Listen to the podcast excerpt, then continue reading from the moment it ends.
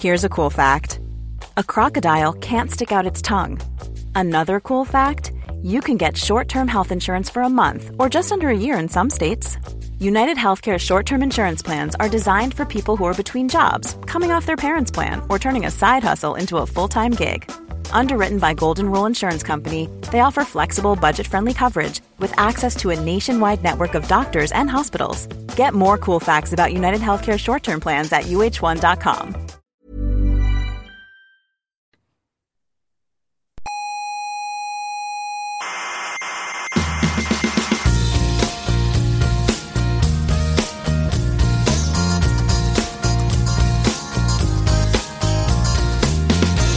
Aquí comienza Coffee Break, No me interesa. la tertulia semanal sobre actualidad científica. Me da igual porque yo no creo en la ciencia positiva. Ah, Yo soy más de Iker Jiménez. ¿no le gusta a usted la ciencia positiva? Me repugna. ¿Pero por qué? eh? Porque a mí el empirismo me ha hecho mucho daño. Coffee Break, el único programa que hace gala de su empirismo. A mí el empirismo me ha hecho mucho daño. Duela a quien duela.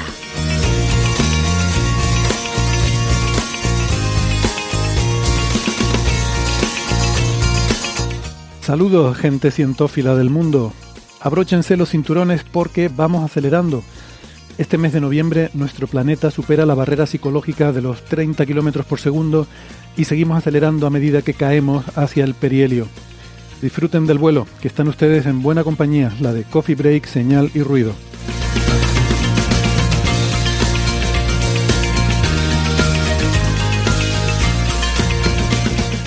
Hoy hablaremos de un rayo cósmico extraordinariamente energético, de los últimos trabajos con evidencia a favor y en contra de la existencia del planeta 9, de cómo las células mantienen su equilibrio con el entorno y de nuevos avances para entender la relación entre genes y enfermedades, estudiando la parte del genoma humano que se puede visualizar. Y ustedes se preguntarán, ¿y de Loeb? Pues no, hoy de Loeb no tenemos nada.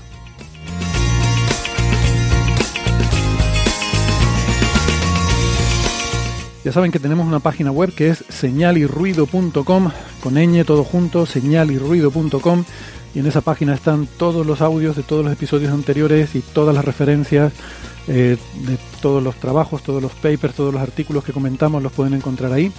Eh, también pueden encontrar la forma de contactarnos, eh, sobre todo en redes sociales, ya saben que es nuestra forma de contacto preferida, porque así, con generosidad, sus preguntas, comentarios, dudas, sugerencias pueden quedar también para, eh, para ser compartidas por eh, otros miembros de la comunidad. Eh, también podrán encontrar la información para escribirnos directamente o, si lo tienen a bien, para apoyar este programa tanto en Patreon como en PayPal. Y ya sin más dilación, vamos a comenzar la tertulia. Damos la bienvenida hoy de nuevo a Alberto Aparici, que es comunicador científico en el Instituto de Física Corpuscular, el IFIC, y que sale en todos los podcasts y que siempre se lleva todos los premios de podcast, eh, porque en todas las ediciones. ¿Qué tal Alberto? ¿Cómo estás? Pues encantado, encantado de estar aquí en el doblemente premiado Coffee Break. Pues Alberto es arroba ciencia brújula, en Twitter es doctor en ciencias físicas y en Málaga tenemos, bueno Alberto es- eh, nos habla desde Castellón, nos habla desde Valencia hoy, desde Estoy en Castellón hoy, estoy en el ombligo del Mediterráneo, efectivamente. el ombligo del Mediterráneo, ojo. Em, en Málaga tenemos a Francis Villatoro, ¿qué tal Francis? ¿Cómo estás? Pues muy bien, estamos hoy con un día nublado, el cielo está gris, con una zona un poquito más oscura, el, gris no es muy oscuro. En general no va a llover, hoy no llueve, pero a la temperatura del orden de 20 grados, o sea que se está bien, pero se está pelín fresco, ¿no? Aquí la gente ya se está abrigando viendo el cielo gris en lugar de azul. Y mañana esperamos que lluevan cuatro gotas, o sea que eh, hay esperanza de que la semana que viene también que hagan unas pocas gotas. Así que espero poder contar el próximo jueves que también eh, está lloviendo en Málaga, no solo está nublado. Eh, en Valencia y en Castellón hace más frío dentro de las casas que fuera. Yo en mi casa tengo que ir con manga larga y cuando salgo fuera me la puedo quitar. ¿Te, te habrás dejado la nevera abierta o algo? No es No, sobre simplemente todo la la clave es que térmica. en, en casa estás quieto, parado, sin moverte, por lo tanto tienes una mayor sensación térmica. En la calle estás andando, estás haciendo ejercicio, estás generando eh, calor interno y eso hace que notes menos esa diferencia térmica. También han subido las mínimas. Este han subido, pero prácticamente 8 grados, que es una locura, al menos en, en Valencia y en Castellón. Bueno, eh, por terminar la presentación, Francis es físico, informático, doctor en matemáticas, profesor en la Universidad de Málaga, autor del blog de la ciencia de la mula Francis, que muchas veces me olvido de comentarlo y es una pasada. Si no lo conocen ya están tardando. Y es arroba emulenews en Twitter. bueno, eh, podemos empezar por la parte de eh, disculpas, fe de ratas y todo este tipo de cosas. Eh, yo pido humildemente perdón porque al, preparar la emisión en directo en YouTube me equivoqué. Eh, en mi defensa debo decir que, y además eso tiene que ver con el error, que la estaba preparando pasada la medianoche. Ya se sabe que después de medianoche no hay que dar de comer a los gremlins y sobre todo no hay que tocar nada que tenga que ver con redes sociales o con eh, nada que tenga que ver con Internet. Entonces preparé la emisión de YouTube y por error puse la hora como eh, normalmente es a mis 3 de la tarde, aquí en Canarias, puse las 3 de la madrugada, porque confundía M con PM. Bueno, no confundí, sino que puse las 3 y le di a las 3 y no me di cuenta que ponía 3 AM. Yo no sé por qué esta manía del AM y el PM que mm, está ya, es una cosa como muy obsoleta. ¿Por qué no usamos el formato de 24 horas y así no habría problemas? En fin, la cuestión es que eh, había había gente conectada esperando. Supongo que sería sobre todo gente de América, pero no todo, porque em, expresamente quiero pedir disculpas a Marisa, Pedro, Néstor, Cristina, Lenzi y eh, Delighting eh, Storm, mm, que estaban allí comentando en el chat, esperando a que empezara la emisión. Y a ver, me consta que algunas de estas personas eh, están en España. así que, bueno, no sé, un aplauso nivel para de ellos. Detalle, el detalle de esta disculpa ha sido prácticamente molecular. ¿Eh? Pues porque, sí, porque, bueno, porque has identificado cada una de las, moléculas, cada cada una de las personas involucradas en la disculpa. Vale, vale. Igual había más, ¿eh? pero, pero estas son las personas que vi conectadas en el chat. Bueno. Eh, creo Claro, que tú querías... estarían esperando a que saliera Ángel y un programa especial con Ángel desde Australia a una hora decente para él. sí, podría, podría estar bien, pero sería Ángel solo. Bueno, eh, eh, ¿qué te iba a decir? Que nada, pues eso, disculpas. Eh, siguiente tema, creo que Francis, tú también querías rectificar algo, ¿no? Habías dicho. Eh, sí, el, la semana pasada comenté, saqué, bueno, no sé, de vez en cuando se le cruzan uno de los cables, eh, saqué la cuestión del tema del eh, turismo astronómico en, en Málaga, ¿no? Sí, Y yo cuando pensé, en la eh, presentación, ¿no? Dijiste que aquí no hay turismo astronómico y tal. o algo así. Y claro, en, en Málaga Capital, pues yo no conocía a ninguno y estaba pensando en Málaga Capital. Pero claro, tengo unos, unos colegas, unos amigos que, que son José Antonio Jiménez y María Jurado, que tienen una empresa, Astrolab, que ellos eh, empezaron a, a divulgar y a hacer turismo astronómico en el año 2012, crearon la empresa en 2016 y, y ahora mismo incluso tienen cursos online, ¿no? Entonces, ellos oficialmente están registrados en, en, el, en la parte de turismo de la Junta de Andalucía, o sea que son una empresa eh, ecoturística, una empresa de turismo científico dedicada eh, a impartir cursos en colegios y, a las y en adultos y también el hacer eh, astroturismo, ¿no? Tienen un observatorio en Junquera, ellos tienen la sede en Junquera, por eso no me vino a la cabeza. Yo pensaba en Málaga capital, no pensaba en la provincia, ¿no? Y da- pero dan cursos por toda la costa. Entonces ellos, pues claro, obviamente, pues me dieron una buena colleja. Eh, son amigos, son colegas. Yo eh, supervisé, dirigí un proyecto, un trabajo fin de, gra- de máster, un trabajo fin de máster en ingeniería industrial en 2017, que lo que hacíamos era buscar neos en imágenes del observatorio que tienen en Junquera.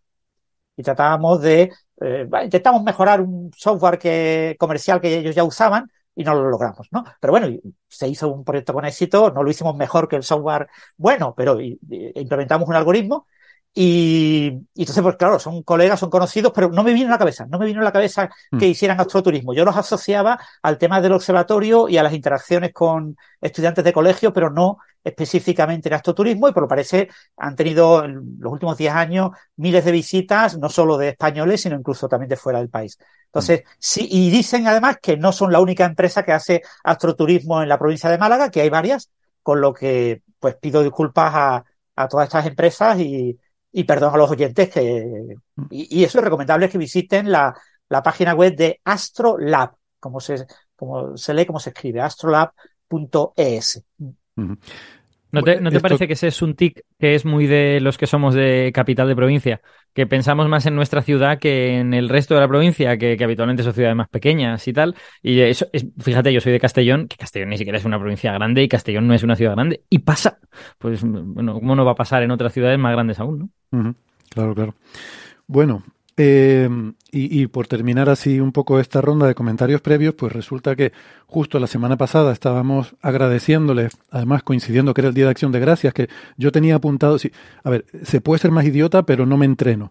Eh, el- tenía apuntado el agradecer el premio de Evox, no sé qué, hilándolo con lo de que era Acción de Gracias y me olvidé. Pero bueno, la vida a veces te da segundas oportunidades y resulta que es que eh, también el otro día, el viernes, eh, conocimos la noticia de que también nos habían, eh, nos habían dado, gracias a ustedes y a sus votos, el premio de ACESPOT, la Asociación de Escuchas de Podcasting, em, que es sin categoría, es, directamente por votación popular, ahí ya saco todos los podcasts. Y pues este año también volvimos a, a ganar, insisto, gracias a, a los votos que, que todas ustedes han tenido a bien, eh, con que han tenido a bien, am, eh, ¿cómo se dice? Agraciarnos. Pues, y, fue una sorpresa porque no nos habían avisado, no, no se había dicho nada. La gala fue un poco diferente, en vez de hablar con los premiados, simplemente era in- integrada dentro del podcast que tiene ese spot. Um, y lo hicieron también con emisión en YouTube y allí pues hicieron una introducción a los premios, a la historia de los premios y eh, pues anunciaron a los premiados pero sin haber avisado a nadie eh, por adelantado, ¿no? Con lo cual pues nos enteramos igual que todo el mundo eh, eh, al, al verlo en, en su bueno en su emisión en redes sociales y demás. Así que de nuevo muchísimas gracias. Ya la semana pasada no, no vamos a repetirnos no Eh, pues todo lo que dijimos la semana pasada se, aplica igual. Eh, esto realmente creo que es eh, fruto de, de, esa vinculación yo creo tan, tan fuerte que tenemos no con ustedes y, y el hecho de que porque seguro que hay podcasts que tienen audiencias mucho más grandes que la nuestra pero creo que ese, el hecho de que les pidamos que vayan a votar y, ustedes vayan y voten masivamente, creo que es lo que, lo que hace la diferencia, ¿no? Y eso marca, yo creo que una, un grado de vinculación mucho mayor que eh, a lo mejor en, en otros sitios y, bueno, pues nos, nos pone súper contentos, nos hace súper felices. Y en este caso no va a haber debate de lo que les comentamos la otra vez, porque aquí ya las bases del premio contemplan que habiendo ganado dos veces consecutivas, eh, no, eh, no se es elegible para el año siguiente eh, volverse a, a, presentar al premio, ¿no? Así que... Bueno, te, puede, te, puedes presentar, puedes ser finalista, lo que no puedes ser ganador. O sea, no está, no. Si, si, te presentas el año que viene y, y ganaras, eh, no te declararían ganador, te declararían finalista. Y al siguiente de la lista que no hubiera sido ganador eh, dos veces seguidas, que como el único que hemos ganado dos veces seguidas hemos sido nosotros, o sea, no hay nadie, pues el siguiente de la lista sería el ganador. Efectivamente, hemos sentado sí. un precedente. Yo, yo, quería hacer un comentario en este sentido que sobre, bueno, ya sabéis que yo soy un poco el Grinch de los premios en este programa, el que siempre dice, bueno, los premios en realidad no miden lo que uno cree que mide, todas estas no, no, cosas. Yo, yo estoy contigo, ¿eh? No eres el único. Eh, yo no, o sea, quiero decir, estoy muy contento de que nos, de que nos hayan dado este premio, pero seamos conscientes de que ambos premios son premios que realmente lo que miden es la cohesión y la movilización de la comunidad alrededor de ese podcast. Sí, sí. Y efectivamente, pues Coffee Break tiene una comunidad muy cohesionada, muy activa, y es la razón de que estemos tan alto en esas métricas. Otros premios que midieran otras cosas, pues a lo mejor no estaríamos tan altos. Eh, por ejemplo, la, la, calidad de sonido de Coffee Break a veces está muy bien y a veces está regular. Espera, eh, espera, entonces, espera, a ver, ¿qué, ¿qué estás aquí? A ver, tenemos que hablar tú y yo. No, pero, Esto... pero, pero, sí es cierto que en los grandes, yo estuve en una de las eh, de los eventos, este del Podcastidae o así, creo que es de la cadena Ser, eh, un evento de, de, podcasting y la ceremonia fue aquí en Málaga y me invitaron uh -huh. a ir. Este año también me invitaron, pero ya no fui, fui el año pasado. Eh, bueno, fui la última vez que fui, no sé si fue el año pasado o el anterior, pero bueno, eh, y fui. Y, y, claro, lo que realmente se premiaba, claro, el premio de, entre comillas, de la industria, eh, era la realización del podcast. O sea, eh, uh -huh. la, se premiaba a personas famosas o relevantes que estuvieran involucra involucrados en el podcast. Ganó un, podcast, un premio el podcast de la hija de Lola Flores. No me acuerdo cómo se llama ella también. Eh, Lolita. Rosario Lolita. No, Lolita, vale, Lolita. Vale. También ganó un podcast esta gente de Buena Fuente y compañía. Ah, dice Nadie sabe nada, el, el podcast Ah, que hace Converto. sí. Eh, es que sí, creo que es el de Converto. O sea, que era de gente muy famosa. Y después ganó. Bueno, los premios que eran de en- gente en menos de- famosa perdona, eran Francis, todos premios de podcast que estaban como muy currados en cuanto a sonido, tenían música original, tenían presentaciones no sé qué, tenían Claro. historias no sé cuánto, tenían guionistas, tenían A ver, no a ver, qué. a ver. Nosotros tenemos eh, todo eso. Tenemos, ¿cómo fue que dijiste? Curra- sonido currado, saldrá mejor o peor, pero Sí, sí, currado sí. está. Música original también y, y guion también. Mira, aquí está. Eh, Exactamente, lo tenemos todo. los papers. los papers uno detrás de otro. o sea, tener No, te quiero decir que, que, que lo que se valoraba en el podcasting era la visión del profesional. Los profesionales de, de radio y podcasting evaluaban podcasts hechos por otros, eh, muchos de ellos aficionados, pero los valoraban eh, planteando que el- el- lo que decidía que se votara a uno o a otro era la profesionalidad con que se realizaba el podcast, ¿no? Exacto. Y nuestro Yo- podcast, queramos o no, pues es una tertulia y como tal, pues tiene mucha informalidad y no tiene esa profesionalización que tienen otros podcasts, ¿no? Sí, Claro, incluso, incluso esta es- semana. estructura, incluso la- esa estructuración, ¿no? O sea, quiero decir, Coffee Break es un podcast, una estructura muy libre, incluso en algunos, en algunos episodios directamente casi improvisada. Eh, no, no, es, es así, y no Sí, tiene sí, nada así, de malo. así. No tiene nada de malo, pero, pero bueno, pues en fin, hay otros podcasts que sin embargo tienen un trabajo detrás de preparación y, y casi que cuando lo ejecutas es lo de menos, porque ya to- todo el trabajo lo has hecho antes, ¿no? Mm. Entonces, bueno, hay, hay, hay diferentes modelos, digamos. Sí, sí. Pero bueno, nos presentaremos a otros premios, a ver si ganamos alguno de, de la crítica, de, de los expertos. No, quería decir que el de Buenafuente y Berto Romero, el de Nadie sabe nada, también, pues, oye, eh, es bonito decir que, que, lo, que compartimos con ellos porque ellos ganaron en el, en el de Evox en la categoría de humor. Sí. Eh, ese se nos escapó. Yo, yo estaba también por la cate- categoría de humor, pero nos echaron a patadas de allí. bueno, em, vamos a ver. eh, empezamos porque nos, nos ponemos a hablar de que esto es un poco desestructurado y, y, eh, caótico y eh, casi que improvisado y no sé qué, y se nos va media hora diciendo ese tipo de cosas. Venga, ¿y, y vas a comentar lo de Starblink? Sí, a eso iba. Venga. El día 12 de diciembre pasa una cosa muy chula, eh, que es que, ¿sabes cuándo dice eso? No, cuando se alineen los astros. Pues el día 12 de diciembre se van a alinear los astros. Y nada menos que Betelgeuse, ¿eh? una de las estrellas más importantes, de las más reconocibles, de las más brillantes del cielo y de las más conocidas, porque no solo por, por, por brillo, sino también por, su, por lo reconocible que es en la constelación de Orión y además por el interés científico, porque mira que hemos hablado a veces de Betelgeuse, que para arriba, que para abajo, mediático, que si va a explotar, que si no va a explotar, que si...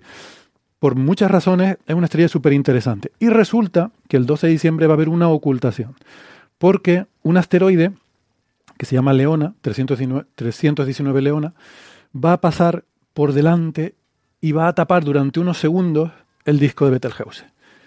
Y eso es una cosa histórica. Si pueden, no se lo pierdan, porque además la franja, claro, no se va a poder ver desde todas partes.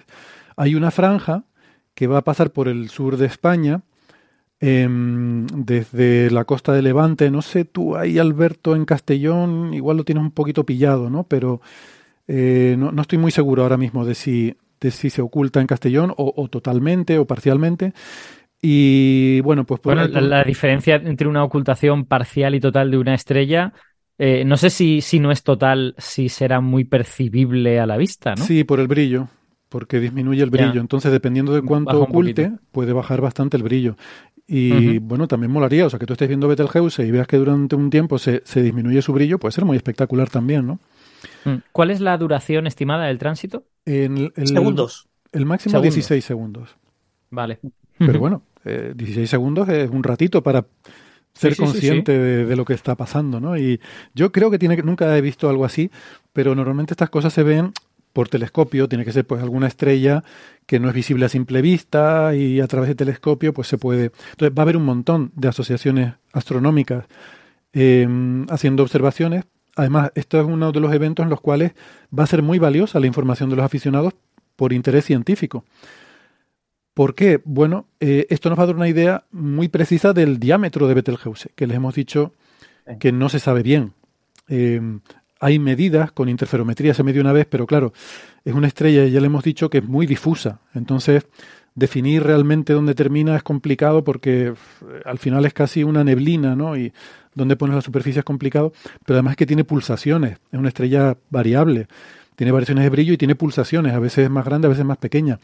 Su distancia tiene un cierto margen de error, que e, es chocante, ¿no? Parece una estrella tan brillante y tan bien conocida, pero precisamente por ser tan grande y tan brillante, es difícil medir su paralaje con mucha precisión. Y entonces, bueno, se conoce bastante bien su distancia, en torno a 700 años luz, pero, mm, pero hay un margen de error ahí de 100 años luz arriba abajo que, que todavía baila. Y con estas observaciones se podrá, se podrá eh, determinar muy bien, juntando datos de, de, mucha gente que pueda enviar, sobre todo es importante el timing, ¿no? El, que, que se envíen eh, vídeos o, o datos con el comienzo y el final de la ocultación y el, el, momento con mucha precisión y a veces acumulando mucha estadística de, de, muchas fuentes diferentes puedes compensar los posibles errores y, y, y, obtener una buena precisión, ¿no? Eh, bueno. Por lo, que, por lo que estoy viendo, por añadir a esto, a esto que decías, eh, estoy viendo los mapas que no son muy detallados porque te enseñan como el hemisferio entero. Y estoy viendo que eh, la ocultación va a ser más visible más bien en el sur, en plan provincias de Alicante, Murcia, Almería, eh, Albacete, Jaén, luego ya yéndonos hacia, hacia Andalucía, pues supongo que también Córdoba, Sevilla, el sur de Extremadura. Seguramente sur de la provincia de Valencia, no estoy seguro de si Valencia ciudad, pero yo creo que básicamente como mitad sur de la península. Sí. Eh, si queréis, eh, yo estoy mirando con el mapa de España ampliado. Entre Gandía y Cartagena está la uh -huh. banda, más vale. o menos centrada en la ciudad de Alicante. O sea, desde la ciudad capital de Alicante a las afueras vas a poder ver bien la ocultación. Uh -huh. eh, en Córdoba, Córdoba también pasa por la zona central de la ocultación. Sevilla está más al borde, eh, más cercana al borde, y Málaga está afuera, claro. Entonces, sí. eh, eh, hay, no. está bien, es una franja bastante grande con muchos lugares donde se va a poder ver. O sea que sí, sí, bastante poblado además. No, no, veces eh, mm. van a poderlo ver muy, muy bien. Eh, no estoy seguro, claro, en América el problema es que se te hace de día, entonces no lo tengo muy claro. Esto ocurrirá a la una. Pasa por Florida. Entonces, de América solamente. Vale. Sí. A la una 16 tiempo universal, coordinado. Eh, y por es? México. O sea, cruza México por la zona de San Luis Potosí, Te, Tepiz, Tepiz, ¿qué pone aquí? Te, no recuerdo cómo se llama esta ciudad. Tepic, pero, parece que pone Tepic. Pero, Tepic, pero habría que ver si esa hora, si esa hora todavía es de noche y todavía está alta la constelación en el cielo. Porque, bueno, eso lo sabrán mejor ellos, ¿no? Insisto, la 1.16 tiempo universal coordinado, eh, en esa franja que está diciendo Francis, en México, Florida, Um, pues yo Por cierto, y por no, por no olvidarnos de las islas, Ibiza. Ibiza entra Ibiza eh, ah, Ibiza de, de, refilón y el sur de eh, la isla de Mallorca también, creo. Vale, pero con esos refilones tengan cuidado, porque esto está basado en una predicción que se irá refinando. Claro, Tenga, claro. Tengamos en cuenta que lo que tapa es un asteroide y de los asteroides, claro, esto también se aprovechará para atornillar también mejor la órbita del asteroide, incluso a lo mejor determinar su forma, porque observando diferentes latitudes vamos a ver diferentes cuerdas del, eh, de, de, ese tránsito uh -huh. y es, o de esa ocultación y eso nos permite también mapear la forma del asteroide, ¿no? Así uh -huh. que, bueno, eh, va a tener su interés científico también, pero claro, yo les recomiendo eh, un, un, par de días antes revisar las predicciones, sobre todo en las zonas que están un poco al límite, porque, bueno, uh, según se acerque se irán mejorando las predicciones y tendremos información más precisa que a lo mejor ahí, eh, no sé, se puede llevar a alguien una decepción, ¿no? Y luego, por supuesto, siempre está la meteorología, que te pilla una nube y se te ha fastidiado el espectáculo. Pero eso hay que contar con eso. Bueno, una 16 de la madrugada, tiempo universal coordinado. En España serían, la, en la España peninsular serían las 2.16. Y pues eso, Florida, México y tal, no sé, Florida creo que son 5 horas eh, menos. De la las 2.16 de la madrugada del 11 al 12 de diciembre, ¿no? Si sí. no estoy liándome yo. Sí, exacto, del lunes al martes, ¿eh? O sea, no nos liemos. Uh -huh la madrugada del martes 12 de diciembre, o sea, la noche desde el lunes al martes, del 11 Exacto. al 12 de diciembre. Eh, sí, aquí en España eh, esa hora será, será espléndida, pero bueno, en América yo creo, creo que nos va a pillar, porque 11... Cinco horas antes son cinco, como las 7 de la tarde, no sé si ya estará oscurecido en Florida, por ejemplo, mm. a esa hora. Yo bueno, vamos, si tenemos, si tenemos oyentes en Europa, pues eh, por ejemplo en el sur de Italia, en, en, Calabria, en Apulia, en el norte de Grecia, en Grecia incluso sí. desde Cerdeña se va a poder ver, o sea que bueno, ahí hay otros no. sitios. Eh, con nosotros se puso en contacto Sergio Alonso, que es de la Sociedad Astronómica Granadina, aunque se, se escribe Granadina, pero todos sabemos que se pronuncia Granaína, que mm, está, están organizando... En realidad se pronuncia Granaena. Ah, bueno. Vale, yo a tanto no llego. No tengo tus dotes. de- no soy tan políglota como Aparici. Eh, tiene un proyecto de ciencia ciudadana, muchas otras asociaciones seguro que también, pero esta la verdad que está muy chula. Me, eh, como digo, Sergio Alonso me envió información de, de lo que están haciendo y tienen una página web que se llama starblink.org. Se parece mucho a Starlink, pero con una B, Starblink, ¿vale? Eh, S-T-A-R-B-L-I-N-K, Starblink, porque blink es parpadeo, ¿no? Es como el parpadeo de una estrella. Y, y bueno, ahí tienen, tienen información actualizada y además tienen sobre todo eh, información para aficionados eh, para ayudarles a hacer una observación que pueda ser útil. ¿Vale? Eh, pues cuál sería la forma idónea de hacerlo, incluso con un móvil, con, necesitas un trípode por lo menos, ¿no? Y, tienen información ahí para, eh, como digo, para poder hacer una observación eh, lo más detallada posible y que, bueno, pues todos esos datos pueden ser interesantes para la comunidad científica, así que les animamos a que se involucren quien pueda y, y si no, pues solamente por disfrutar una experiencia histórica. Es posible que algún día, eh, como se nos ha dicho tantas veces, Betelgeuse desaparezca del cielo, dudo que eso lo vayamos a ver en nuestras vidas, pero podemos ver una preview de lo que sería el cielo sin Betelgeuse. Eso es lo que tendremos el día 12 de diciembre. Yo me he prometido a mí mismo que no me voy a morir sin ver una supernova, digamos, al ojo desnudo, ¿eh? O sea que, bueno, si hace falta vivir 300 años, yo voy a vivir 300 años. Está, está, está es lo que hay. Está bien. Yo, yo me he propuesto vivir para siempre o morir en el intento. Pues cada, cada uno se hace su. Yo espero, intentaré, si se alinean los astros, intentaré verlo. Claro, pero te tienes que venir a la península, estás en Canarias, no. Vamos a ver si, si consigo De Canarias no algo. nada. Pero bueno, pero, pero por, eh, bueno, por Con, con la, con la banda que hay ahora mismo, la y estamos a pocos días, eh, la incertidumbre va a cambiar poco, ¿eh? No penséis que va a moverse desde la zona de Córdoba a, a la zona de Tenerife. O sea, Sí, no, no, no, por cambio no supuesto va a no. haber, ¿eh? No, sería los que estén muy al límite, los que estén muy al límite y no estén seguros, pues bueno, que puedan ahí. De hecho, a ver, tampoco cuesta tanto cogerse un coche, la, la banda es muy estrechita. O sea, si estás muy al límite, te coges un coche media horita, estás en algún sitio donde, donde esté, te pille en el medio de la banda. O sea que. Claro. Yo No. estoy, yo estoy considerando seriamente hacer eso, porque aunque no pase por Valencia ciudad, pues si está una horita en coche, pues yo qué sé, pues te vas incluso huyes de las nubes. A lo mejor tienes un poco de suerte si no hay una cobertura nubosa muy, muy amplia. Claro que sí. Vale la pena, hombre. Bueno, em, ¿qué les iba a decir? Ah, y por supuesto, si quieren quedar bien, eh, van a estar seguramente en algún sitio rodeado de montón de gente que sabe un montón de astronomía, que tiene unos telescopios más chulos que el tuyo, que saben más de, todo que, ti, que tú, y pues puedes quedar bien diciéndoles no, pero recuerden que no se dice Betelgeuse. El, el nombre árabe original se pronuncia algo así como Yerel Jousa, ¿eh? que eso lo sabemos gracias a Neferchiti. Yerel, Jousa. Y, Sí. y ya está, y fardas un montón. Bueno, Bueno, Ne- Nefertiti lo podrá ver desde su ciudad, ya era de Así es. sí, Así es, sí, sí, sí, sí. efectivamente. Pasa Ella va a estar en la, prácticamente en la zona pico, ¿eh? Donde más, más, más duración va a tener. Qué apropiado. La persona que nos enseña a decir el nombre de Betelgeuse va a ser la que mejor la poder ver desde su casa y se asoma ahí al balcón y ve la estrella apagarse. Después, lo- los que, los que quieren hacer ciencia aficionada, ciencia Ciudadana. eh, ciudadana, eh, tendrán que acercarse a una asociación astronómica en su ciudad o cerca de su ciudad y hablar con ellos y planificarlo bien, porque lo suyo es tomar datos, eh, calibrar bien la cámara que mida, que, foto, que visualiza eso, aunque utilices unos prismáticos, porque se puede ver a vista, pero eh, y a vista estará bien ver cómo desaparece la, la estrella, pero eso no es ciencia ciudadana.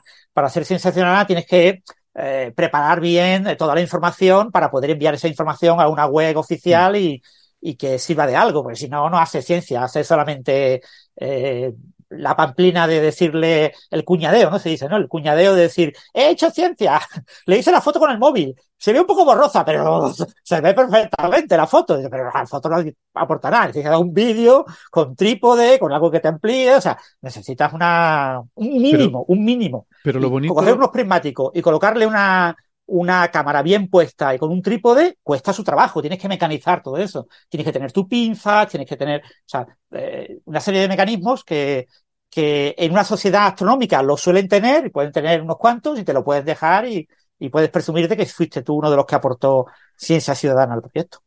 Pero, pero de todas formas, esto es una ocultación. O sea, aquí el, el, dato fundamental es el momento, en qué momento se oscurece y en qué momento reaparece. O sea que tampoco hace falta, vamos, que, que está muy bien hacer todo eso, pero que lo fundamental es sobre todo el tiempo. O sea, tengan el reloj bien, bien puesto en hora.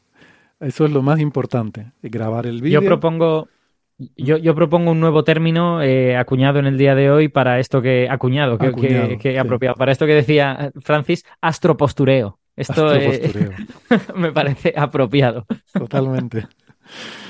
Bueno, pues lo de, eh, lo de qué iba a decir yo. Ah, sí, eh, lo, lo, que les aconsejo es que decidan qué quieren hacer, porque a veces se queda una mitad entre dos aguas y no hace ni una cosa ni otra. Yo les aconsejo decidir si quieren involucrarse en, en hacer algo de ciencia ciudadana y centrar sus esfuerzos en proveer buenos datos o en decir voy a disfrutar la experiencia de mirar al cielo y ver Betelgeuse apagarse. Y, y, si quieren hacer eso, entonces olvídense de estar que si pendientes de un ordenador, de un móvil, no sé qué tal. O sea, vayan por una cosa o por la otra, porque si no se van a quedar a mitad y les va a pasar, pues como yo cuando hago turismo por ahí, que voy pendiente, más pendiente de hacer la foto y de grabar el vídeo que de disfrutar el espectáculo que estoy viendo, o cuando vas a un concierto y te pasas el día mirando a través del móvil para hacer la foto y al final no disfrutas el concierto, ni la música, ni el ni nada. Bueno, pero vamos. Bueno, eso, y que no estén demasiado pendientes del tiempo, que lo mismo están más pendientes del móvil que de eso, y como son pocos segundos, lo mismo te lo pierdes. están mirando el móvil mientras ocurre, y cuando miran ya, ya ha pasado. Total. Bueno, venga. Eh, eh, Héctor, tengo, tengo una pregunta. Tú que tienes más experiencia en esto, que además eh, estudiasteis cosas de la estrella de Tabi y tal. Eh, esa noche se harán todas las medidas y tal y cual. ¿Cuánto tiempo crees que tardaremos en tener pues digamos, las primeras estimaciones del tamaño de Betelgeuse, la forma y todas estas cosas. Eh, ¿Es una cuestión de días o es más bien semanas? Mm, yo creo que semanas, sí. Yo vale. creo que algún preprint saldrá en un par de meses. Vale. Pero no, no mm. creo que haya mucha información, porque tampoco es una cosa que vaya a salir algo revolucionario que tengas que sacar a los ¿sabes? A los cuatro días un, una, un telegrama astronómico diciendo hemos descubierto no sé qué cosa, ¿no? Uh -huh verá, pues bueno, aportar algo de información y, y, digamos que refinar cosas, ¿no? No va, no va a haber así grandes descubrimientos nuevos, serán refinamientos de cosas que ya sabemos y pues probablemente un par de meses para que salga algún preprint en el archive, calculo yo. Vale. Yo, yo, creo que quizás antes, porque habrá algunos profesionales que lo mirarán en detalle y, y analizarlo en principio es sencillo. Lo complicado es el tema de ciencia ciudadana, mm. el, el eh, agregar todos los datos Eso dispares es. con diferentes medidas de tiempo, diferentes lugares, etcétera, y, y, y uh, solamente el análisis de todos esos datos puede requerir un par de meses. Bueno, eh, vamos entonces con los papers. Los papers. Eh, ha salido uno de la colaboración del Telescope Array, esto que es un es un detector de rayos cósmicos que hay en Utah, de, con un área enorme, que ha registrado el segundo rayo cósmico más energético de la historia. ¿eh? El primero, recuerden, fue uno que se llama eh, el Oh My God Particle, ¿no? la partícula de Oh Dios mío, que, bueno, al hilo de, estos nombres así populares que nos gusta ponerle a veces a algunos eventos que pasan, que se registró en 1991 y fue una partícula con una energía de 320 exaelectronvoltios. Es una pasada. Exa es el prefijo, eh, que por cierto me enteré estos días, bueno, exa significa 10 a la 18, o sea, 10 a la 18 electronvoltios. Y lo que digo, me enteré estos días de que el exa es por 6, yo no, no había entendido bien por qué se llamaba exa esto, y, y ya sé por qué, es porque mm, es 1000 elevado a 6, el 10 a la 18. Ah. Um, bueno, Entonces, es nuestro trillón también, ¿no? El, el, trillón en español es 10 elevado a 18. Eh, no, creo que sería un millón de billones, ¿no? Eh, puedes decir un mm, millón Pero es que eso es un trillón. Sí, claro, un, trillón, un millón de billones. Sí, ah, sí. No, es, no es recursiva. En, no, en, en, castellano no es recursiva la, la, definición. Igual que en inglés es cada mil, simplemente mm. en español es cada un millón. Pues me parece fatal porque yo siempre presumiendo de que era más racional nuestra numeración y resulta que no lo es. Al final es una chufla como cualquier otra. Bueno, a ver, es una progresión aritmética o geométrica, como tú quieras. Tampoco no, porque claro, la lógica del asunto es que cuando llegabas al final de una determinada unidad, entonces te inventabas una nueva, pero tenías que llegar al final de lo que podías construir con esa. Entonces, cuando tú tienes el billón, puedes seguir luego con, con mil billones, con un billón, perdón, con un millón de billones, luego con mil millones de billones, y ya cuando llegas al, al billón de billones es cuando ya introduces un nuevo, una nueva unidad. ¿no? Y Pero ya. bueno, va, Bueno, pues no, no va así. No va así. No es así, Pues no es así. Me parece fatal. Confirmo, por lo acabo de mirar en la RAE porque me has hecho dudar, eh, y efectivamente es un millón de billones. Sí, seguro. Pero, pero deberíamos, deberíamos rebelarnos contra eso. Eh, en fin. Ah, fíjate, y la RAE, En- la en RAE, el eh, lenguaje, las cosas de progresiones geométricas son muy complejas de lograr que una gran comunidad de personas la- las entiendan, porque son de por sí las leyes de potencia, todo este tipo de, Y- cosas que hemos visto, por ejemplo, en la pandemia, y, y ni los grandes periodistas que llevaban 30 años haciendo periodismo eh, eh, se enteraban de cosas tan elementales como multiplicar dos por dos. Entonces, eh, y- y es también- difícil decir a la gente que, que entiendan que 2 por 2 es 4 y que 4 por 4 es 16 y 16 por 16 es 256. Es que Yo creo- Yo de- creo que los que nos gustan las mates vemos esto que dice Héctor, ¿no? Esto de vamos a agotar por completo el posible uso de, de esta unidad, digamos, pero bueno, pues en realidad a lo mejor es más práctico Sí, hacer una cosa más- más sencilla. Es ¿no? más práctico. Yo creo que tiene que ver con el uso. O sea, no Mm. habría uso para un trillón definido como billón de billones. O sea, eso no, no surge en la vida. No. Mm. El billón aparece en presupuestos de países y, y el trillón puede aparecer en, no sé, en Producto Interior Bruto de grandes superpotencias o, o de humanidad, ¿no? O de la Tierra, Cosas sí. así, de la Tierra, ¿no? Y entonces, bueno, tiene un cierto uso el trillón, pero, pero vale. Y seguramente... Pero, bueno, pero en no estamos español existe el quintillón, existe Sí, es el... Todos estos existen, se supone que Existen, sí, Otra sí. cosa es que los usemos para algo alguna vez, ¿no? Pero Sí, cierto. Pero ent- entiendo que es más útil ese trillón definido así que como sería aparentemente lógico. Pero bueno, Claro. vale, da igual. Eso Bueno, ya- te tengo que decir que los podríamos, que los podríamos usar, ¿eh? que un mol es casi un cuatrillón. Es un poquito menos de un cuatrillón. Es Ostras. 0,6 cuatrillones. tanto es un cuatrillón. No, no había, Claro. nunca lo había pensado. Vale. Claro, claro. Es que un mol es muchísimo. Bueno, da igual. La cuestión, el rayo cósmico este, que en principio los rayos cósmicos ya saben que son partículas que vienen del espacio, suelen ser protones, a veces son núcleos de helio, a veces son antiprotones, a veces son electrones. em, también Y- núcleos de núcleos pesados, de hierro, Pueden ser silicio, núcleos etcétera. pesados, pero son menos habituales. Lo habitual es, sobre todo, lo más habitual es que sean protones, pero eh, lo que sí podemos medir más, de forma más precisa y más directa es la energía. Como les dije, aquel del año 91 eh, eran 320 exaelectronvoltios. Este que se ha publicado ahora. Más es- o menos 90, Ok, sí. eh, con las estimaciones de aquella época. Se Mm. publicó el artículo en el 95, o sea que Mm. eh, Este que se ha se publicado ahora. estimaba de manera diferente a como se estima actualmente ese tipo de energías. El que se publicó ahora en realidad se detectó en 2021, o sea que fueron 30 años después del otro. Pues este tiene una energía de 244, eh, pues también con su incertidumbre, exaelectronvoltios. 76 de incertidumbre.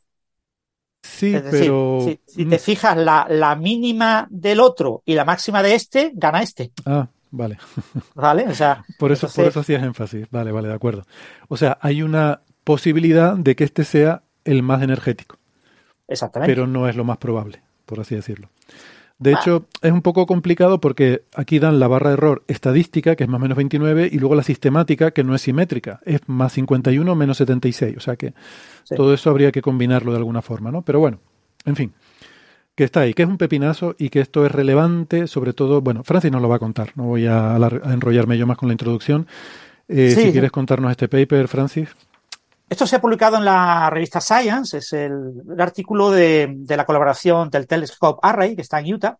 Eh, también el del 91 también se descubrió en Utah con otro eh, radiotelescopio que estaba en aquel, o sea, perdón, con otro detector de, de rayos cósmicos que eh, estaba en aquella época eh, allí que se llamaba Fly, Fly's Eye, Fly Eye, el ojo de, del águila, algo así, del- del- De mosca. de la mosca, Ojo de de mosca. mosca, el ojo de la mosca.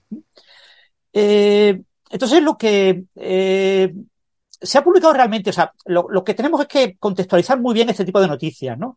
Porque una cosa es lo que de verdad se publica y otra cosa es lo que todo el mundo te cuenta que se ha publicado.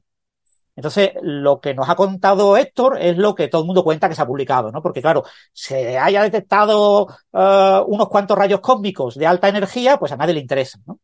Eh, lo interesante de este trabajo es que se publica por primera vez los resultados de este instrumento que detecta rayos cósmicos. Y eh, se han eh, estudiado esos rayos cósmicos durante varios años y tenemos eh, el número exacto. Estoy, estoy, perdido completamente, me acabo de perder. Tengo que buscar en. ¿Qué, lo... 20, como 20, 27 creo que son. 27 rayos cósmicos de más de 100 hexaelectronvoltios. Todos con errores en una banda entre eh, 50 y 100 electronvoltios. ¿eh? Con lo que de eh, esas partículas que están por encima de 100, con errores del orden de, de 80, pues alguna puede incluso que sea más energética que la que le estamos prestando atención porque ha recibido nombre y apellido. ¿eh? Uh -huh. Es decir, tenemos gran incertidumbre. Lo importante es que tenemos muchas fuentes. Entonces, eh, claro, cuando se descubrió Oh My God en 1991 y se publicó en el 95, eso era algo absolutamente extraordinario, porque se pensaba que era imposible observar eh, este tipo de rayos cósmicos con tanta energía. La razón es un límite que se publicó en 1966, que es el límite de Greisen, Sapsepin, Kuzmin, el límite GZK. El, el GZK. Nos dice que vamos a dejarlo así cuando porque si no... una, un rayo cósmico, cuando una partícula cargada, las partículas cargadas son cargadas porque pueden interaccionar con el campo electromagnético, es decir, con los fotones. Cuando una partícula cargada recorre una gran distancia, pues hay una alta probabilidad de que se encuentre con un fotón. Hay que recordar que en el universo en el que, en el universo observable en el que vivimos, eh, hay eh, del orden de 2.000 millones de fotones por cada barión. Por cada protón o antiprotón o núcleo, etcétera, hay 2.000 millones de, eh, eh, la cifra más exacta era algo así como eh, 1.670. Eh, pero bueno, dos mil millones de fotones. Hay, hay, otro, hay, otro, numerito interesante que, que, creo que es que hay del orden, a ver si lo estoy diciendo bien, creo que son, no sé, 300 y pico o 400 y pico fotones por centímetro cúbico en el, en el universo. O sea, que en cada centímetro cúbico hay un cierto número. O sea, aunque los fotones son pequeños en comparación con el centímetro cúbico. De, claro, la, la probabilidad cosa, es un protón. Porque no, no, me gustaría que se quedaran con una, eh, una impresión errónea a los oyentes. Cuando Francis hablaba de este límite y decía que se pensaba que era imposible, no, no es que sea imposible eh, que haya partículas, ni, ni, que se pensara en aquella época que era imposible, pero, eh, pero era difícil. Digamos, tenían que darse una, sí. unas circunstancias para que se superara ese límite. Que ahora, bueno, ahora hablaremos más de eso, pero, pero bueno, que no, que no piense la gente que es que ese límite es una cosa. No, ese límite, bueno, es eh, quiere decir que es, es, más difícil que haya fotones, que haya rayos cósmicos con más esa energía, ¿vale? O sea, lo que, lo que yo voy a aclarar ahora, ¿no? eh, el punto clave es Espera, que... antes, antes te interrumpo solo un poquito para confirmar 410 por centímetro cúbico, fotones del fondo cósmico de microondas, ese es el numerito. Entonces, cuando un protón recorre una gran distancia, si tiene mucha energía, pues eh, eh, puede interaccionar con esos fotones del fondo cósmico de microondas. Obviamente, si eh, para cada energía eh, yo puedo calcular la probabilidad de interacción con esos fotones, y entonces lo que observo es una especie de ley de potencia que va cayendo, y entonces a mayor energía, menor es la distancia que puede recorrer un protón sin chocar contra un fotón. Con lo que eh, si tú tienes un fotón de las energías típicas que se detectaban en la década de los 60, que eran del orden del gigaelectronvoltio, pues eh, esos fotones eh, podían, perdón, esos protones podían recorrer eh, distancias relativamente bastante grandes antes de que aplicara este límite. Lo que ocurre es que cuando vamos subiendo la escala de energía, la distancia se va reduciendo. Para electrones con trillones de electrones, perdón, para protones con trillones de electronvoltios, con estos hexaelectronvoltios, la distancia ronda los 60, pongamos, eh, megaparsecs, de ese orden, 50 megaparsecs, depende de cómo lo calcules. Entonces, eh, si tú quieres una fuente muy, muy energética, tú esperas que esté en un núcleo galáctico activo de una galaxia extragalaxia, eh, eh, tú esperas que esa galaxia sea muy lejana, porque es una fuente muy, muy intensa. Tú esperas que, claro, M87, claro, tiene un gran chorro y produce muchos rayos cósmicos. Está relativamente cerca, hasta unos 70, ¿eran 70, 50? ¿Dónde estaba M87? ¿55 megaparsec? Bueno, de ese No, orden. lo busco. Me pillas, Eh, no estoy seguro. Lo- lo Entonces, voy buscando. eh, Y digamos que déjame, ja- déjame, déjame añadir una cosa, Francis, a esto que acabas de decir, que es que eh, los rayos cósmicos tienen una, tienen una cosa eh, molesta, que es que como son partículas cargadas, se ven, re- eh, se ven desviadas por campos magnéticos y por otro tipo de cosas que se encuentran por el camino. Entonces, si tú vieras que ese rayo cósmico viene de no sé qué galaxia, pues dirías, bueno, pues ha salido de esa galaxia en donde habrá un núcleo activo. Pero la mayor parte de veces no, la mayor parte de veces ves que viene de ningún sitio. Entonces, eh, en ese ningún sitio, si la galaxia que lo ha emitido tiene que tener un núcleo activo y tiene que estar más cerca de 60 megaparsecs, pues, pues deberías ver la galaxia. Mientras que si realmente ha venido en línea recta desde ahí, que supongo que también podría ser, pues lo más probable es que haya venido una galaxia súper mega lejana, ¿no? Que siempre las va a haber en esa zona.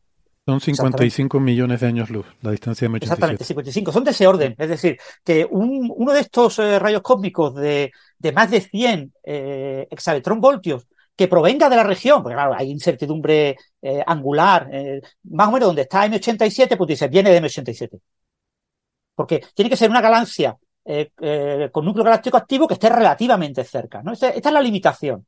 Entonces, claro, de todas formas, se encontró déjame, una- déjame decir una cosita. es- eso es, es prácticamente imposible hacer esa asociación porque, de hecho, si lo ves en este mismo paper, la, el cono angular que dan para ese evento, dependiendo del, del, eh, de la partícula que asumas, ¿no? Pero en el mejor de los casos es del orden de un grado. Y en el peor de los casos puede ser hasta de 20 grados de ángulo. O sea, un grado ya es una barbaridad en el cielo. En un grado no puedes identificar una galaxia. Eh, puedes, pues, una región en la que pues, puede haber muchas galaxias, ¿no? Pero bueno, eh, eh, pero es interesante por lo que vamos a discutir luego, todo esto que estamos Sí, hablando. pero el punto clave aquí es este. Para este la, la ventaja de los rayos cósmicos de exaelectronvoltio, la única ventaja, lo único que hace que sean interesantes, no es que sean los más energéticos ni nada por el estilo, que exista este límite. Eh, eh, La clave es que gracias a este límite podemos identificar la fuente. Porque en la región del cielo donde se puede encontrar el origen, si asumimos que el rayo cósmico se ha movido en línea recta y esperamos con tanta energía los campos magnéticos de la galaxia lo desvíen muy poco, por eso eh, al tener tanta energía, eh, lo que esperamos es poder ver, claro, una galaxia con núcleo galáctico activo tan cerquita, hay muy pocas. Con lo que, aunque tu incertidumbre angular sea grande, tú puedes localizar. Entonces, de esos, eh, quiero no recordar si eran tre- 27 o así los que se han detectado, eh, se sabe eh, los que vienen de Centauro A, los que vienen de M87, los que vienen de M82, la- se sabe, se puede identificar perfectamente las fuentes, porque tú tienes una región angular y es que la única galaxia que está en este rango de distancia en la que tiene que estar la fuente, la única galaxia compatible es esta. O sea, tú no puedes decir, es que en esa zona del cielo puede venir de una galaxia con núcleo galáctico activo que yo no veo. Pues no. ¿Vale? No, porque es algo muy excepcional, ¿no? Claro, eh, entonces, eh, esa es la ventaja de este tipo de, rayos cósmicos, que nos permiten localizar la fuente incluso con un instrumento de baja resolución angular. Entonces, claro, se ha localizado la fuente de todas, excepto de esta, que es la más energética y que proviene de un sitio raro. En lugar de venir de donde vienen la mayoría de las otras fuentes, eh, viene de un sitio que corresponde a la dirección donde se encuentra el vacío local. El grupo local, donde se encuentran nuestras galaxias, tiene un vacío eh, en un lateral y viene de esa región. Y en esa región, cuando buscamos galaxias con una, la distancia, claro, es que la distancia es muy pequeñita, porque estamos hablando de distancias de, de decenas de megaparsecs. Es decir, eh, teóricamente deberemos de poder ver eh, las galaxias que tienen núcleo galáctico activo tan cerquita. Y ahí en esa región no vemos nada. ¿vale? Claro, eso mm, se puede interpretar de dos maneras. Es decir, fijaros, hemos obtenido, hemos seleccionado al rayo cósmico más energético por su valor mediano, por la mediana de su energía, ¿no? que no necesariamente es el más energético de verdad, le hemos puesto un nombre que, bueno, estas cosas de los nombres le llaman Amaterasu, que es bueno, una divinidad japonesa. Hombre, la es la divinidad japonesa, es la patrona de, de la Casa Imperial. Es la- es una, una gran divinidad. Y, y lo que pasa es eso, que una cosa un poco de faranduleo que no hemos comentado, la colaboración esta del Telescope Array, eh, aunque está en Utah y Estados Unidos, el, digamos que el impulsor principal es una colaboración internacional que involucra a Japón, ¿no? por eso lo del nombre también. El primer autor es japonés, creo, el, de, o el, el, autor de correspondencia. Supongo que, que quizás la parte japonesa ha sido la que más ha participado en esto y por eso han tenido el privilegio de ponerle el nombre. Y participa también Bélgica y, ojo, Rusia. Ahí lo dejo. Chan, chan, chan. No, no sé cómo habrá funcionado esto, pero bueno. Así que sí, bueno, tenía, le, pusieron ese nombre japonés, ¿no? Y el primer autor es japonés, ¿no? El, creo recordar. El eh, primer autor. Eh, pasa que las a ver, el, autor principal, porque el problema que tienen las colaboraciones es que los autores van por orden alfabético. No, no, pero, pone, pero pone, un corresponding, pone un corresponding author que es Toshihiro Fuji Sí, pero el corresponde exactamente el, investigador principal es japonés. Vale. Entonces, el, eh, ya me he perdido, hemos dicho tantas cosas. Eh, tenemos eso, tenemos que eh, estabas, en que venía del vacío este. Exactamente. Entonces, de todas las 27 fuentes que se han encontrado, todas se ha podido más o menos localizar una región del cielo en la que hay una galaxia conocida con núcleo galáctico activo, o hay dos o tres, y bueno, pues más o menos lo, lo asociamos a esa zona, a esa región. No sabe, en algunos casos no sabemos exactamente en qué. Por ejemplo, Centauro A, pues cerca tiene M83 y NGC 4945. Entonces no se puede distinguir bien cuál de las tres es la responsable, ¿no? Pero en otros casos, como el caso de M87, claramente se, de ahí han venido unos cuantos. Eh, pero claro, tenemos un rayo cósmico que viene como de, una región en la que aparentemente no conocemos ninguna galaxia con las características adecuadas a la distancia adecuada, que ya digo, relativamente cortita, eh, con, la posibilidad de emitir este eh, rayo cósmico. Si fuera un protón, eh, la distancia sería 27 más menos 4 megaparse. O sea, del orden de 27, 30 megaparse, es ahí, es la vuelta de la esquina, es más cerquita que M87. ahí no vemos nada. Entonces, ¿qué pasa? Aquí hay dos cuestiones clave. Eh, la primera cuestión es, pues obviamente hay eh, galaxias que eh, tienen un chorro que no podemos ver, porque la emisión electromagnética es dipolar, es como los faros. Cuando yo veo un faro que está dando la vuelta, hay momentos en que me deslumbra, pero hay momentos en los que yo no veo el faro. veo el faro como si estuviera apagado. Porque está emitiendo de manera transversal a mí, de manera paralela a mí, la luz sale por los lados. Puede ocurrir eso. Es decir, puede que haya ahí una galaxia que tenga un, chorro relativista eh, de ese tipo que no podemos observar y por lo tanto una de las galaxias que sabemos que está ahí, porque que se llame vacío local no significa que esté vacío, ahí hay una pequeña, una, pequeña, una pequeña bajada de la densidad de galaxias promedio. ¿Vale? Hay una infradensidad. Son, orden, para que la gente se haga una idea, son del orden del 10%, creo, las densidades, las sobre e infradensidades cósmicas. O sea que. Es una pequeñita bajada. O sea, ahí hay muchísimas galaxias. O sea, alguna de esas galaxias tiene un chorro y es la responsable de la emisión de esta partícula. Tiene que ser un chorro suficientemente poderoso, pues, es un agujero negro supermasivo con suficiente masa y una presión suficientemente grande como para eh, producir una partícula de tanta energía. ¿no? claro, esa, eh, hipótesis, esa hipótesis tiene un, su propio problema. Lleva con la solución, lleva el problema, que es que eh, se supone que las partículas más energéticas en ese tipo de sistemas van a ser emitidos en la dirección del chorro. Entonces, si el chorro no apunta a nosotros, ¿qué tipo de campo magnético ha podido hacer que una partícula de tanta energía se desvíe tanto y llegue hasta nosotros, ¿no? Hay, hay otra pregunta que responder si uno elige esas. Pero bueno, la, la, la, distribución de emisión de los chorros también es una distribución de probabilidad.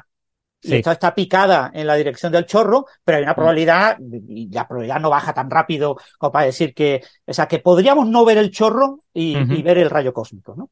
Lo que pasa es que esto no tiene chic, ¿vale? O sea, si yo os digo esto, me diréis, pues qué tontería, ¿no? Se ha encontrado una, una, el rayo cósmico segundo más energético, que en realidad no es necesariamente el segundo, porque ya había otro de 280, eh, publicado unos años después del de 300 y pico, de 320, claro, todos con mucha incertidumbre, eh, se ha vendido en medio como es el segundo más energético y con un gran misterio que no se sabe dónde viene.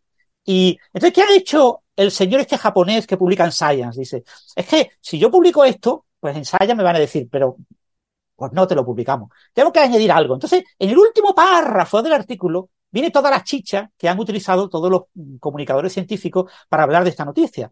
Y es que en el último párrafo ellos dicen, claro, si viene de una zona vacía, como es imposible que venga de una zona vacía, es que viene de una galaxia se ha desviado y ha venido hacia acá.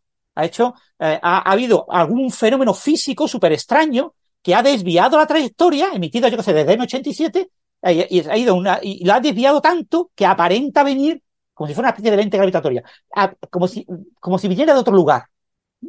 Entonces, claro, eso apunta, eso no pueden ser campos magnéticos.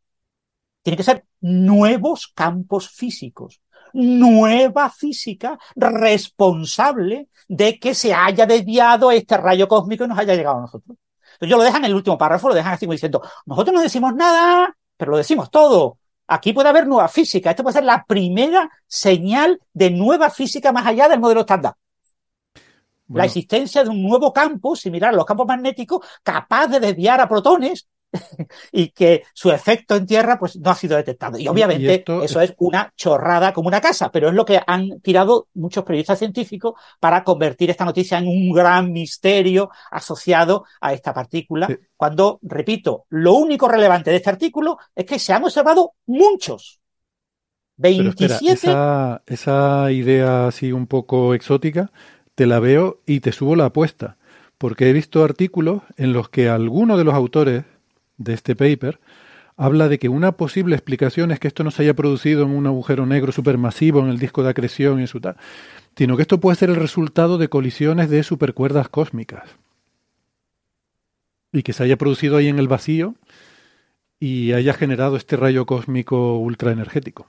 Yo creo que es evidente que hemos visto eh, una aniquilación directa de dos partículas de materia oscura ultramasivas. O sea, es, y han sido solo dos que, ¡pam!, y ha venido directo hasta nosotros. Y, es, es, es, obvio. E hilándolo con la introducción, yo creo que el empirismo ha hecho mucho daño y yo no sí. creo en la ciencia positiva.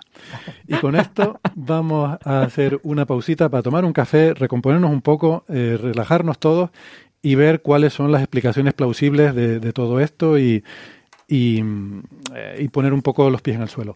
Eh, pero eso será ya en la, en la cara B del podcast. Eh, nosotros ahora, pues, eh, como digo, nos despedimos de los oyentes que nos están escuchando por la radio, eh, recordándoles, pues, eso, que nos pueden seguir la conversación en la cara B del podcast y si no, pues, en, en, el episodio de la próxima semana. Si están escuchando el podcast, nos vemos en la cara B. Venga, hasta ahora. chao. chao. chao, chao.